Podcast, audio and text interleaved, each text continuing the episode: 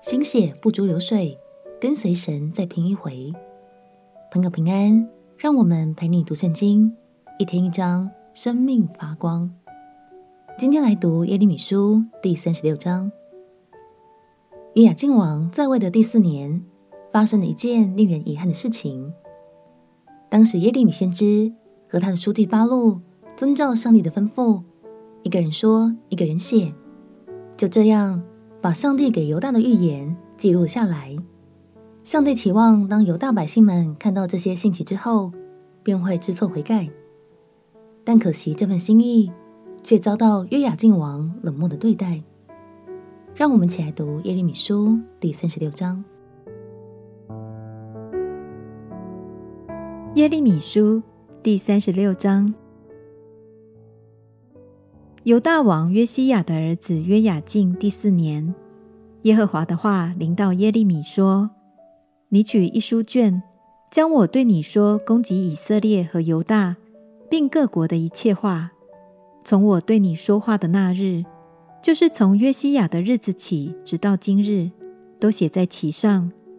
或者犹大家听见我想要降与他们的一切灾祸，个人就回头离开恶道。”我好赦免他们的罪孽和罪恶，所以耶利米召了尼利亚的儿子巴录来，巴录就从耶利米口中将耶和华对耶利米所说的一切话写在书卷上。耶利米吩咐巴录说：“我被拘管，不能进耶和华的殿，所以你要去趁禁食的日子，在耶和华殿中将耶和华的话。”就是你从我口中所写在书卷上的话，念给百姓和一切从犹大城邑出来的人听，或者他们在耶和华面前恳求个人回头，离开恶道，因为耶和华向这百姓所说要发的怒气和愤怒是大的。尼利亚的儿子巴录就照先知耶利米一切所吩咐的去行，在耶和华的殿中从书上念耶和华的话。犹大王约西亚的儿子约雅敬第五年九月，耶路撒冷的众民和那从犹大城邑来到耶路撒冷的众民，在耶和华面前宣告禁食的日子，巴路就在耶和华殿的上院，耶和华殿的新门口，沙番的儿子文士基玛利亚的屋内，念书上耶利米的话给众民听。沙番的孙子基玛利亚的儿子米该亚。听见书上耶和华的一切话，他就下到王宫，进入文士的屋子。众首领就是文士以利沙玛、是玛雅的儿子地莱亚、雅各波的儿子以利拿丹、沙番的儿子基玛利亚、哈拿尼亚的儿子西底家和其余的首领都坐在那里。于是米该亚对他们述说他所听见的一切话。就是八路向百姓念那书的时候所听见的。众首领就打发古事的曾孙是利米亚的孙子尼探雅的儿子尤底到八路那里，对他说：“你将所念给百姓听的书卷拿在手中，到我们这里来。”尼利亚的儿子巴路就手拿书卷来到他们那里。他们对他说：“请你坐下，念给我们听。”八路就念给他们听，他们听见这一切话就害怕，面面相关，对八路说：“我们必须将这一切话告诉王。”他们问八路说：“请你告诉我们，你怎样从他口中写这一切话呢？”八路回答说：“他用口向我说这一切话，我就用笔墨写在书上。”众首领对八路说。你和耶利米要去藏起来，不可叫人知道你们在哪里。众首领进院见王，却先把书卷存在文士以利沙玛的屋内，以后将这一切话说给王听。王就打发犹底去拿这书卷来，他便从文士以利沙玛的屋内取来，念给王和王左右势力的众首领听。那时正是九月。王坐在过冬的房屋里，王的前面火盆中有烧着的火。犹底念了三四篇，王就用文士的刀将书卷割破，扔在火盆中，直到全卷在火中烧尽了。王和听见这一切话的臣仆都不惧怕，也不撕裂衣服。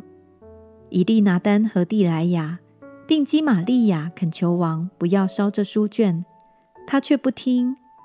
王就吩咐哈米勒的儿子耶拉灭和亚斯烈的儿子希莱雅，并亚伯迭的儿子示利米亚，去捉拿文士巴录和先知耶利米。